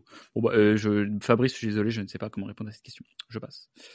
Un incubateur d'école de commerce représente-t-il le coup de pouce ultime? Alors, j'ai pas fait d'incubateur d'école de commerce, mais je pense que tu la façon dont est posé la question, Gab, gab.rch, euh, je pense pas que ce soit la solution à ton problème c'est pas du tout, du tout, du tout le coup de pouce ultime. En fait, ce qu'il faut vraiment réussir à faire quand tu vas dans un incubateur, c'est être très précis avec des bullet points sur qu'est-ce que je vais chercher dans un incubateur. Parfois, il y a des gens, des entrepreneurs qui se sentent seuls et qui ont besoin d'être accompagnés, qui ont besoin d'être avec quelqu'un. Donc, juste la présence. Ok, tu payes incubateur. Parfois, les gens ont besoin de réseau. Si t'as pas de réseau, va chercher l'incubateur, je te donnera ça. Mais ne, il faut surtout pas aller chercher un incubateur en se disant qu'il va t'apporter un secret euh, et qu'en étant dans cet incubateur, tu vas scaler beaucoup plus vite parce qu'ils vont t'apporter des trucs que tu n'as pas. À moins que ce soit des trucs vraiment fondamentaux, donc ils vont te permettre de rencontrer un associé, ils vont te faire rencontrer un investisseur alors que tu n'arrivais vraiment pas à choper d'investisseur, mais souvent c'est assez rare. Hein. Euh, ou alors ils vont te faire une porte d'entrée sur l'entrepreneuriat, ils vont, ils vont te faire ta première formation quand tu connais vraiment rien, donc quand tu pars vraiment de zéro. Ça m'étonnerait. En fait, c'est un exercice de fondateur, en fait, hein, l'entrepreneuriat, surtout en early stage. C'est pas un exercice d'incubation. Une boîte qui a été incubée, c'est pour ça que toujours. Euh, c'est dur d'incuber des boîtes et je le vois dans les fondateurs que je vais chercher. En fait, c'est eux qui font le travail. Moi, je ne suis qu'un accélérateur. Euh, mon travail, c'est de, de, leur, donner mes assets pour les accélérer au plus possible et surtout d'avoir un impact positif en termes de d'inspiration, de, les, enfin, de les aider à voir plus gros, etc. Et donc ça, ça peut être des trucs, mais il faut bien quantifier en fait quelle est la valeur de ça. Mais c'est pas le coup de pouce ultime, en tout cas ça c'est sûr. Euh, je ne pense pas. Si tu, devais choisir un seul mentor, personnalité publique, qui choisirais-tu?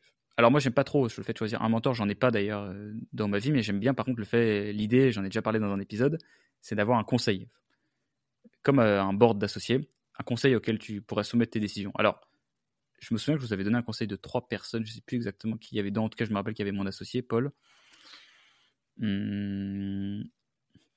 Il y avait qui Il y avait Chris Williamson, je pense, du, podcast Modern Wisdom. il devait y avoir, je sais plus, putain. J'avais fait l'exercice comme quoi je m'en sers pas vraiment tous les jours. Euh, tu choisir un seul mentor. Pourquoi, pourquoi ça me met mal à l'aise, la notion de mentor? Vous savez, beaucoup des idées que je traite d'ailleurs dans, dans Route Million et dans les pendules à l'heure principalement, c'est pas vraiment des raisonnements logiques que j'ai dans ma tête, c'est des sentiments que j'ai sur les choses et que j'essaie d'expliciter derrière. Ce qui fait que parfois c'est assez brouillon.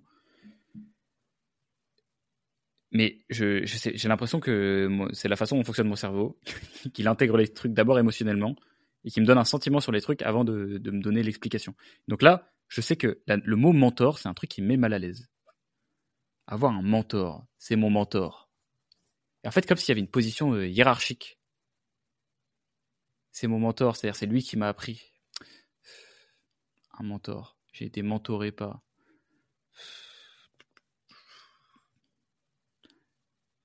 Je trouve, en fait, j'aime pas, j'aime pas, parce qu'avec le mentoring vient un peu la notion de sous-traitance je vais sous-traiter le cerveau à mon mentor. Il va m'apprendre euh, à faire des trucs. Alors, j'anticipe un petit peu ce dont je vais vous parler dans Retouter Miguel, mais c'est quelque chose dont j'ai dîné hier avec euh, David, donc mon coloc. Euh, je, vous, savez qui c'est normalement si vous écoutez le podcast. Il m'a dit qu'il avait dîné avec lui-même avec une autre personne la veille, qui lui avait raconté l'étymologie du mot éduquer. Et alors, je me souviens plus exactement quelle est la, la, racine et je vais aller la chercher pour l'épisode de dimanche. Je vous en parlerai plus en détail ça vient de, je crois, d'italien qui veut dire educiere ou un truc comme ça, ou une couille comme ça. Mais bon, le, le, format de l'histoire, c'est que ça veut dire faire éclore. Et je trouve qu'on attend dans un mentor quelqu'un qui va nous dire quoi faire. C'est un mentor, il a fait ça, du coup, il m'a expliqué comment faire ça. Et, on attend des tutos des mentors. Euh, je trouve que le travail d'une personne, le vrai travail d'un mentor ou d'une personne qui t'accompagne, du moins ce que j'essaie de faire avec les, avec les fondateurs qu'on a chez Kodak, c'est de faire éclore des choses chez eux. Et donc, en fait, je, prenais, euh, je sais pas, l'année qu'on a passé, j'ai passé à accompagner Jules et Tom, et toutes les années que j'ai passé, à, enfin les plusieurs années que j'ai passé à accompagner Mathieu de Linker, j'ai jamais eu l'impression de leur dire quoi faire. Rarement. Et, eux-mêmes ne viennent pas chercher ça chez moi. Et pourtant, j'ai l'impression quand même que les calls sont utiles. J'ai l'impression qu'on ne perd pas notre temps pendant ces, ces trucs-là et que c'est important. Et donc, mon travail, en fait, c'est d'avoir des discussions avec eux qui vont faire éclore des idées qu'ils n'auraient pas pu avoir tout seuls parce qu'on les a, du coup, par définition, à l'issue de cette discussion. Et donc, je trouve que avoir, fait, le, fait de vouloir choisir un mentor, c'est de dire, euh, écoute, je suis en train de faire une agence, je vais prendre un mec qui a déjà fait une agence et je vais faire tout ce qu'il me dit. Et ça, j'aime pas cette façon de faire l'entrepreneuriat parce que c'est de la copie. Donc en fait, ça veut dire que tu vas être capé par définition, ta limite supérieure, là, comme une fonction, ça va être, euh, ça va être bah, la, boîte que tu es en train de copier, le, mentor. Et en fait, le problème d'un mentor, c'est que tu vas lui sous-traiter la prise de décision. Et ça, j'aime pas. Ça, j'aime pas du tout, du tout cette façon d'entretenir une relation avec, euh, avec un mentor. Parce que déjà, il n'a pas toutes les variables de ton business, même si tu lui parles, je sais pas combien de fois par semaine, il n'a pas, euh, bah, il pas toutes les informations que toi tu as. Et ensuite, il n'a pas tout ton background. Il a aucune idée que si. Il y a plein de choses, par exemple, qu'il peut te recommander qui lui semblent une très bonne décision économique, mais qui vont, toi, être des choses que tu sais sur le long terme être des trucs qui vont te rendre malheureux. Aujourd'hui, peut-être qu'une personne qui regarderait Kodak me dirait Mais attends, mais vous faites de l'EBITDA, vous êtes gros, c'est le moment de faire un, de vendre une partie des parts à un, associé. Tu vas voir, c'est la conjoncture économique, elle est bien. Enfin, à un investisseur, pardon. Donc, faire un LBO, une merde comme ça. Bah, ce truc-là, c'est certainement la meilleure décision financière. Donc le mec fait son travail. Mais est-ce que c'est la meilleure décision pour moi? Et ça, personne ne pourra le faire à ta place. Et donc, pour moi, c'est fine d'avoir des mentors. Mais ce, que, ce, que, ce qui me met mal à l'aise, c'est le rapport classique qu'entretiennent les mentorés avec les mentors. Donc je pense qu'il faut du coup tuer le, verbe mentor et plutôt, enfin le, pas le verbe, le mot mentor, et plutôt avoir un conseil de personnes auxquelles tu vas, auprès tu vas chercher des discussions qui vont faire éclore des trucs chez toi. Et les gens qui ont le plus d'impact sur moi dans ma vie, dans mes décisions euh, chez Kodak, elles m'ont pas dit de prendre une décision. J'ai eu une décision avec eux et je suis ressorti avec, enfin j'ai eu une discussion avec eux qui m'a donné envie de prendre des dizaines de décisions et ils savent même pas qu'ils m'ont aidé, je pense. Donc voilà, pour ça. Euh, donc je choisirai pas un mentor, c'est mort. Il me reste combien de questions? Il me reste une dizaine. Je pense que ça va rentrer. Alors je vais juste regarder parce que j'ai David qui m'a écrit. Peut-être que c'est une question logistique. Euh, allez vous prendre un petit café là. Ah bah non, c'est bon, il m'envoie juste une chaîne YouTube. Ah oui, aussi, il y a d'ailleurs, il y a beaucoup de mes inspirations, je me rends compte, qui viennent de mes amis. Euh, je vous conseille de vous entourer de gens qui sont sur une quête un peu similaire à la vôtre et qui vous envoient des trucs intéressants. David est une très bonne source pour ça et trouvez vos, vos potes qui vous envoient, au lieu de vous envoyer des mèmes, ils vous envoient des podcasts. Ça, c'est cool. Euh, donc, que penses-tu des études de marché avant lancement business agence? Donc, j'imagine que VTI Olivier, t'as oublié des mots pour, euh, enfin retirer des mots pour que ça puisse rentrer dans le dans l'autocollant Instagram. Donc que penses-tu des études de marché avant lancement business agence? Bon bah encore une fois, je vais prendre le truc en principe fondamentaux. Euh, qu'est-ce que tu cherches à vérifier avec, une étude de marché? Pour moi, je, vois deux trucs qui me viennent comme ça. C'est totalement incomplet ce que je vais vous dire, mais la première chose c'est la taille du marché, et ensuite c'est euh, l'état concurrentiel sur ce marché. Donc est-ce que il y a moyen de faire une grosse boîte? Est-ce qu'il y a déjà des gens qui adressent les trucs? En vrai, quand tu lances une boîte et particulièrement une agence, tu peux avoir des réponses à ces questions sans faire une étude de marché. Tu peux, en 30 minutes sur Internet, tu peux savoir s'il y a des concurrents, quelle taille ils font et ce qu'ils font. c'est tout. c'est tout. Donc, tu peux savoir, par exemple, sur les ads, il y a plein de concurrents qui existent et il y en a, il y a des boîtes qui ont, euh, des boîtes qui ont atteint des stats critiques euh, assez intéressants, des boîtes qui font euh, des 50, 60, 70 millions de CA sur de la pub. Donc, et puis il y a des budgets publicitaires qui sont énormes chez les, annonceurs. Je peux très facilement valider mon marché. J'ai pas besoin d'avoir une étude de marché de ouf. Je sais que je découvre en fait au fur et à mesure les concurrents. Bon, il y a les agences indépendantes, il y a les freelances, il y a les agences du Big Six, donc les, sous-agences des gros groupes type Publicis Savas et tout, qui ont des, entités spécialisées sur l'ads en ligne. Ok, comment est-ce qu'ils approchent le truc? Est-ce qu'il y a un segment de marché qui va être un peu sous-adressée. Mais ce truc-là, tu vas pas l'apprendre en faisant une étude de marché, tu vas l'apprendre en faisant ton taf, en essayant de, convaincre des clients, en te rendant compte, bon, bah, j'arrive pas à convaincre lui. Pourquoi? Ah, bah, c'est marrant, il signe avec telle agence. Pourquoi? Est-ce que je peux pas me positionner de telle et telle façon? L'étude de marché, en fait, c'est un peu de la branlette intellectuelle, il faut être honnête. L'étude de marché, ça sert quand. Souvent, quand tu des moyens et quand tu veux limiter ton risque. Tu vas être sûr, tu vas avoir une preuve tangible qu'il y a des chiffres qui justifient le fait que l'opportunité business sur laquelle tu vas te lancer, elle est bonne. Et derrière, quand tu as des moyens à investir et que tu veux pas les perdre, c'est cool. Là, aujourd'hui, tu n'as pas de moyens souvent. Quand tu lances une agence, c'est pas un business qui se lance avec du capital.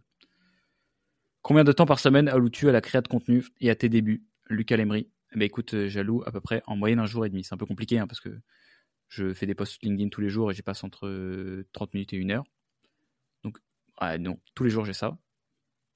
Et après, j'ai une demi-journée d'écriture et une demi-journée de tournage. Et après, moi, j'ai toute l'équipe montage qui, évidemment, euh, bon, il y a quatre personnes en temps plein qui travaillent soit sur du contenu TikTok, soit sur du contenu YouTube, soit sur le management de l'équipe. Donc, euh, ça prend du temps. Mais sinon, euh, c'est pas énorme en fait. Hein. J'arrive quand même à garder ma fonction principale de CEO.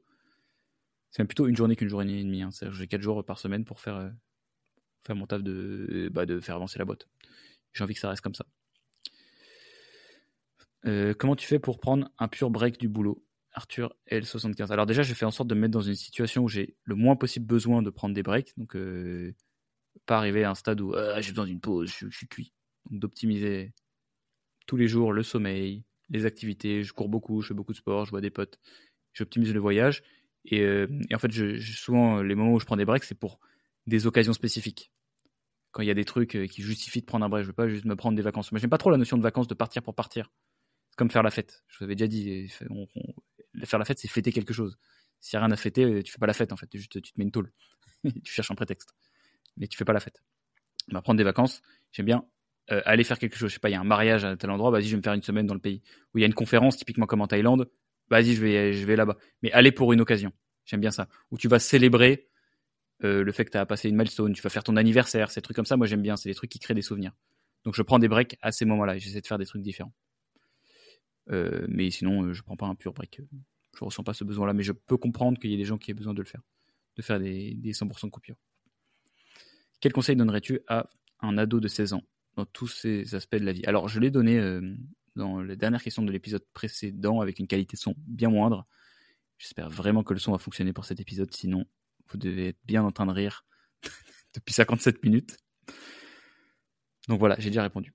Euh, est-ce qu'à un moment donné, tu as pensé à suivre un parcours en finance, MED ou CMA Jamais de la vie. Jamais, jamais, jamais. Et je sais pas pourquoi. C'était peut-être le premier indice que j'aimais moins l'argent que je pensais. Mais putain, le parcours en finance, euh, non, non, non, ça m'a pas, ça m'a. J'ai beaucoup de mal, je pense que vous le comprenez. Hein, j'ai beaucoup de mal à me rentrer dans un dans un moule. Enfin, à rentrer dans un moule. Je, suis bien, non pas que je sois unique et différent en, tout point de de plein d'autres personnes, mais euh, j'ai du mal à copier, à faire comme tout le monde. Et j'ai l'impression qu'en fait, j'avais pas d'edge sur ce marché. Qu'est-ce que j'aurais c'est comme en prépa. En prépa, en vrai, t'as pas d'edge vraiment sur les autres. Euh, comment tu te différencies vraiment des autres étudiants Tout le monde travaille toute la journée. C'est à celui qui travaille le plus et le mieux. C'est comme ça. Donc c'est un travail où ce qui différencie le meilleur, c'est la quantité de travail et l'intensité. En finance, c'est la même chose. J'ai pas envie d'aller sur un métier où c'est ça qui fait faire la différence. J'aime bien euh, le, travail que j'ai aujourd'hui parce que j'ai l'impression que quand même je peux avoir un edge grâce à de la créativité qui peut me faire économiser des heures. Euh, et une façon très simple de le, de lire, c'est plutôt que de publier 10 vidéos YouTube euh, average. Si tu publies une vidéo super créative, un truc hyper unique, et eh ben ça pourra faire les vues de, des 10 vidéos de merde en une seule vidéo. Et c'est comme ça que tu peux créer des ads. J'aime bien euh, le fait que ça joue plus sur mes forces. Aujourd'hui, la finance, à part sur mes capacités d'organisation et le fait que j'aime bien un peu les chiffres quand même, j'avais pas de de raison, enfin de test personnel sur pourquoi est-ce que j'allais réussir. Bon, ça c'est la rationalisation post-événement. Mais sinon, euh, disons que c'est pas un truc qui m'a chauffé, je trouvais pas ça très fun. C'est la raison pour laquelle j'ai pas trop enfin, considéré le truc. Jimmy Lavoie, j'aimerais savoir ta structure, comment tu te paies? Déjà répondu. Comment passer de 3K de 5 à 7 clients à plus de 10K mensuellement? Yanis BJJ. Bah, bon, alors c'est dur parce que je connais pas ton activité, mais je vais dire qu'il faut faire plus de ce que tu sais déjà faire. Euh, tes 5 à 7 clients, ils t'ont trouvé comment il euh, n'y a pas de secret qui existe, hein, surtout qu'il n'y a pas une énorme différence entre 3 et 10K. C'est juste plus de la même chose. Alors après, juste une petite remarque, 5 à 7 clients pour 3 cas de revenus, ça me semble assez faible. C'est pas très grave, hein, avant Dika de pas optimiser du tout son panier moyen. Ce qui est important, c'est d'emmagasiner beaucoup de data pour derrière euh, réussir à faire un service qui à l'échelle soit cool. Mais euh, fais plus de ce qui marche. Trouve ton. En fait, c'est une affaire de, signature. Hein. Tu peux tu peux avoir un churn dégueulasse, donc une rétention de merde, pas garder tes clients et quand même faire 10K mensuellement. C'est juste pour moi une affaire d'acquisition client. Donc aujourd'hui, c'est apprendre à vendre. Si je devais synthétiser le truc, générer des leads et apprendre à vendre. Et donc après, tu as ces 5 à 7 clients étant connus d'une façon, j'essaierai de scaler ce truc-là dans la mesure du possible. Si c'est pas du bouche à oreille ou ou euh, un truc que tu contrôles pas, genre je sais pas le j'allais dire les, les leads qui proviennent de genre Malte et tout, etc. Même si en vrai tu peux, tu peux quand même optimiser un petit peu ton référencement. Mais je ferai plus de ce qui fonctionne. Comment arriver à se détacher de l'opérationnel de manière efficace sans perdre en qualité? J'ai pas déjà répondu à ça. Si j'ai déjà répondu sur la délégation. Est-ce que tu aurais pu avoir le même chemin sans associer Alors absolument pas. Absolument pas. Alors en plus, comme tu poses la question avec le chemin, posé dans ce sens-là, pas du tout. Le chemin aurait été nul à chier. Nul, nul, nul, nul. Il aurait été solitaire alors même si j'aime bien être tout seul, j'aime pas la, j'aime pas être, je suis pas solitaire, j'aime pas la solitude, j'aime pas vivre, euh, célébrer mes victoires tout seul. Et c'est ça qui est très chiant en fait quand t'as pas d'associé, c'est deux trucs. Euh, tout le monde croit que c'est le premier facteur qui est chiant quand t'as pas d'associé, c'est-à-dire quand tu failles, tu failles tout seul, t'as personne euh, pour te rattraper. Et ce qui est vraiment chiant, c'est que, et c'est ça qui est déprimant quand ça arrive, c'est quand t'as une maxi victoire, t'as charbonné comme un ouf, t'as vraiment délivré un truc de ouf, t'as ta victoire et il y a personne avec qui le célébrer. Tu dis à ta daronne, elle comprend pas, tu dis à tes potes, ils comprennent pas. Il y a personne pour célébrer la victoire avec toi. Et là, tu te dis, vraiment, ça fait une remise en question existentielle, mais pourquoi je taffe? Euh, À quoi bon Si je ne peux même pas célébrer les victoires avec quelqu'un, s'il n'y a personne pour le faire? Et c'est pour, ça que le soloprenariat, aussi lucratif soit-il, euh, ne m'attire pas. Parce que ça va dégrader la qualité du voyage. Et aujourd'hui, mes associés, bon, en plus, je vous épargne tous les trucs classiques de ils m'ont aidé à prendre des décisions que j'aurais pas pu prendre. Aujourd'hui, Paul a tellement ce profil intégrateur que je n'ai pas que je peux pas imaginer la boîte coup d'accent lui. En fait, aujourd'hui, c'est lui qui l'a fait, c'est lui qui fait tourner tout le département ads. Euh, enfin, Mathieu, même chose. Enfin, je peux dire la même chose de Mathieu, Guillaume, Tom, Jules. Enfin, tous ces associés-là, c'est des gens qui ont des spécificités euh, que moi j'ai pas du tout. Et aujourd'hui, je, bah, c'est ça qui est trop cool avec l'association en fait, c'est que tu peux vraiment, c'est comme si tu pouvais euh, acheter entre guillemets, c'est pas vraiment ça qui se passe, une qualité. Tu dis bon bah au lieu d'apprendre à courir le 10 km en 30 minutes, bah, je vais m'associer avec quelqu'un qui court le 10 km en 30 minutes et il va le courir avec moi. Et en échange, moi, je vais lui donner ma qualité que lui n'a pas du tout. Et c'est comme ça que tu fais fonctionner des bonnes relations d'association. Euh, quels sont été les trois livres qui ont le plus d'impact? Vous posez beaucoup de questions sur les bouquins, je les ai déjà donnés. Avec 10K euros, plutôt lancer une start-up ou tout mettre dans la crypto? Putain. Mais quelle question de merde, Léo. Mais comment tu peux considérer déjà les deux trucs? Qu'est-ce que ça a à voir? Pourquoi? Plutôt quoi Plutôt pourquoi Plutôt pour la rentabilité? Bah, La rentabilité, mais je pense pas qu'avec un montant si faible, l'investissement, ça soit la meilleure façon de s'enrichir avant d'avoir un coup de chat. La crypto, sauf si tu es un super expert crypto et que tu es sûr et certain que, tu vois ça comme une démarche entrepreneuriale, de je vais investir dans la crypto et j'ai une raison fondamentale pour laquelle je vais, gagner de l'argent. 10K euh, euros, je te conseille plutôt d'apprendre des trucs, de développer des compétences qui vont compound dans le temps et donc d'investir dans toi-même. Voilà. Durant HEC ou Kodak, as-tu as eu des gros moments de doute? Alors, les amis, moi, vous savez que je suis un, je suis un cartésien, euh, enfin, le doute, euh, un sceptique plutôt. en gros, je doute tout le temps. je doute tout le temps et je pense que ça se voit même d'ailleurs dans mon expression. J'ai beaucoup de mal à avoir de, à être assertif sur plein d'idées, même des idées que j'ai depuis longtemps, parce que j'ai trouvé tellement d'exceptions à toutes les idées que j'ai vues dans ma vie que je ne peux que partager des raisonnements. Et j'ai beaucoup de, alors, c'est à la fois de la fascination et du doute, encore une fois, sur tous les gens qui arrivent et qui disent c'est comme ça qu'il faut faire. Je... Moi, en fait ça, fait, ça allume directement un radar dans ma tête de peut-être c'est le signe d'une personne qui ne s'est pas assez posé la question. Parce que vous connaissez la courbe du. Je vous ai déjà parlé de la courbe du débutant. Euh, enfin, pourquoi est-ce que les idiots pensent pareil que les experts? C'est que euh, alors ça, j'en ai parlé en plus avec dans un épisode hors série qui va sortir avec Paul, mon associé, où je lui parlais de cette, cette idée-là. Donc vous allez avoir une explication plus profonde là-dessus, plus que le, petit brouillon que je m'apprête à vous livrer. Euh, en fait, quand tu, je vais vous prendre un exemple.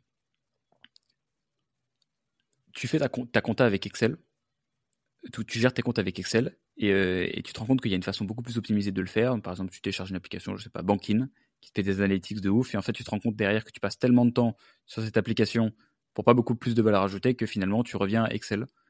Et, en fait, du coup, tu penses pareil que le débutant, alors que tu as quand même passé, as quand même une expérience qui est beaucoup plus riche d'heures passées à gérer tes finances, etc. Et donc finalement, le débutant pense pareil que le professionnel. Euh, et donc comment recouper avec euh, l'idée euh, du doute et des gens qui, qui affirment des choses très fortement, c'est que tu sais jamais en fait si c'est des débutants ou des, ou des experts sans que la personne explique le raisonnement derrière. Et en fait, quand tu expliques le raisonnement, tu te rends compte qu'il y a plein d'objections. Donc la personne va te dire la meilleure solution, c'est de faire du Google Ads et pas du Facebook Ads. Google Ads est, mieux que Facebook. Je déteste les, les dilemmes absolus comme ça. C'est pas intéressant. C'est pas ça qui est intéressant. Ce qui est intéressant, c'est les raisonnements. Je vous ai déjà dit. C'est la même raison pour laquelle il faut pas se faire gourouifier. Écoutez les raisonnements, étayez votre système de connaissances, votre façon de réfléchir, et vous allez beaucoup plus progresser qu'en essayant de recopier euh, un truc que vous a dit une personne. Et malheureusement, quand une personne te dit faut faire ça, bon bah elle te donne que cette information là, je le fais ou je le fais pas. Euh, et pas le, raisonnement derrière. Donc tu peux pas le connecter à un système de connaissances que tu as déjà. Tu peux juste t'opposer ou pas. Et c'est pour ça que la meilleure façon d'être clivant, c'est d'omettre. Vous voulez faire un post sur LinkedIn euh, qui génère beaucoup de réactions, n'allez pas dans le détail. N'anticipez pas les objections, n'anticipez pas pardon les objections, ne mettez pas de nuances, mettez un truc très simple. Truc est mieux que truc. Le remote, ça nique la mer au, physique. Voilà, un post très simple, sans précision, et vous laissez les gens euh, se taper dessus parce que bah, ils vont prendre le truc au pied de la lettre et ils vont en fait ils vont parler de ce que vous leur donnez comme information, c'est-à-dire pas grand-chose. Voilà. Euh, bon, moi, je me suis eu des gros moments de doute. Donc, en fait, je doute tout le temps. Après, j'ai eu des moments de doute un peu culminants. Ah, je sais, non, j'ai pas eu de. Si, j'ai eu des moments de doute quand j'ai quitté mon stage où bah, eu un doute existentiel sur euh, qu'est-ce que je vais faire de ma vie. J'ai eu des moments de doute dans coup de dac plein, plein. Comment on fait des trucs. Mais c'est ce qui vient. En fait, si vous n'avez pas de, de moments de doute, c'est pour ça que je suis très méfiant des gens qui disent qu'ils doutent jamais. C'est que vous faites probablement pas un, truc assez original. Ou alors que vous êtes un ouf, que vous êtes un psychopathe. Il n'y a que les psychopathes qui doutent pas. Ce qui est important, c'est qu'est-ce que tu fais de ce doute. Et, euh, ce doute doit te, te, permettre en fait de développer des. Enfin, il faut quand même garder une, partie de doute pour être capable de remettre en question ses opinions. Et ça doit pouvoir te permettre de rendre tes opinions plus fortes. Quand tu doutes d'un truc que tu fais même depuis longtemps, donc je peux remettre en question des trucs très fondamentaux, moi, très régulièrement. Par exemple, est-ce que LinkedIn, c'est le meilleur moyen d'acquérir des clients? Est-ce qu'on acquiert vraiment les bons clients avec? Alors je le fais, que je le fais depuis très longtemps. Bah, ça doit te permettre de trouver des réponses à tes questions et d'avoir une croyance qui, même si c'est la même, euh, à l'issue de, En fait, si à l'issue de 200 heures de réflexion, tu n'arrives pas à invalider le fait que LinkedIn est un, est un bon canal d'acquisition, bah, en fait, la croyance est toujours la même. LinkedIn reste un bon canal d'acquisition, mais ta, mais ta croyance dedans et la, force de ton raisonnement n'est pas du tout le même. Donc finalement, c'est ça. Et, les gens comprennent pas qu'il y a une différence entre ces deux types de personnes-là. Il y a une personne qui il y a deux personnes qui peuvent penser la même chose, mais une personne est beaucoup plus intelligente que l'autre. Parce que la personne a fait tout le travail derrière et sa croyance, elle est plus renseignée. Et ça, tu t'en rends compte quand tu poses des questions. Donc le doute est très important pour, euh, pour s'assurer de la véracité de, de ce que vous êtes en train de mettre en place. Euh, et donc, je vous conseille, j'ai des moments de doute tous les jours. Tous les jours, je doute, mais ce qui est important, c'est juste que ça ne vous, empêche pas d'avancer. Il ne faut pas avoir du doute qui est paralysé. Il faut avoir du doute qui fait avancer. Donc je doute de ce truc-là. Ah, c'est intéressant, ça me donne envie de mettre en place tel nouveau truc. Voilà. Euh, conseil créa pour une startup qui commence avec petit budget. Bon, bah, en fait, comme, je, pourquoi je ne peux pas te donner un conseil créa? Parce que je ne sais pas ce que tu fais. Mais mon conseil, c'est d'aller. Euh, tu vas faire un petit benchmark de tes concurrents FR et US. Tu fais une liste euh, de toutes les créas qui tournent dans leur bibliothèque publicitaire. Et tu fais les mêmes. Voilà. C'est la façon la moins risquée de, faire un truc qui fonctionne et, euh, la moins créative. Si t'es pas créatif, euh, ça marche. Tu penses quoi de l'ESSEC Entre parenthèses, ennemi de HEC. Ça, c'est Sacha Sacha, le petit frère de Jules ou pas? Est-ce que c'est Sacha? Ah non, c'est pas le même Sacha. Parce que Jules Palatin de Netcord un petit frère qui s'appelle Sacha. Et comme Jules a fait l'ESSEC, je me disais, euh, bah écoute, elle est marrante cette rivalité euh, ESSEC-HEC, parce qu'elle n'existe pas. Et il n'y a qu'un seul numéro 1 en fait. Hein, non, au moins dans les classements, il faut être honnête, elle n'existe pas. Euh, alors qu'en vrai, il y a, très, peu de différence entre un étudiant d'HEC et un étudiant de l'ESSEC d'un point de vue compétence. Euh, mais il n'y a qu'un seul numéro, hein, c'est comme ça. Winner takes all. Donc euh, je pense quoi de l'ESSEC bah, j'ai aussi un peu le seum parce que j'ai pas été admis là-bas quand même. Hein. Je vous rappelle, j'ai pas eu la chance d'aller faire les euros. J'ai été admissible qu'à HEC et ESCP parce que c'est un concours qui est proche. Euh, Qu'est-ce que je pense de l'ESSEC J'en pense pas grand-chose. Hein. Moi, c'était mon objectif d'avoir l'ESSEC hein, quand même en prépa. J'avais l'ESSEC au-dessus de mon bureau. Donc j'y suis allé plusieurs fois. Euh, tu penses quoi de l'essai C'est dur, c'est comme dire tu penses quoi de telle personne? je pense que vous commencez à comprendre quand même hein, que j'aime pas, j'aime bien la précision. Donc j'aime bien les secs, euh, autant que j'aime les decks, autant que j'aime le SCP. Voilà. Reco bouquin pour aider à mettre en place des process efficaces. Bah écoute, c'est une question un peu différente. Je vais te le dire, c'est euh, il y a un bouquin que j'aime bien qui nous a beaucoup aidé dans, le mindset, c'est euh, Growing Happy Clients. Faire grossir des clients heureux, qui a été écrit par des consultants et qui est trop bien. Voilà, et après, moi j'ai des questions un peu plus longues, mais on y répondra dans le prochain épisode de Route Million. J'espère vraiment que ce putain de micro a fonctionné. Puis David qui va pas tarder à arriver. Euh, je vous embrasse. J'espère que ça vous a intéressé ce que j'ai raconté. Je vous donne rendez-vous dimanche pour un nouvel épisode de Road to 10 Million. Cette fois-ci classique, le dernier épisode de l'année 2023. Merci d'aller mettre une petite note aussi, 5 étoiles, ça régale. Je vous embrasse. Tchou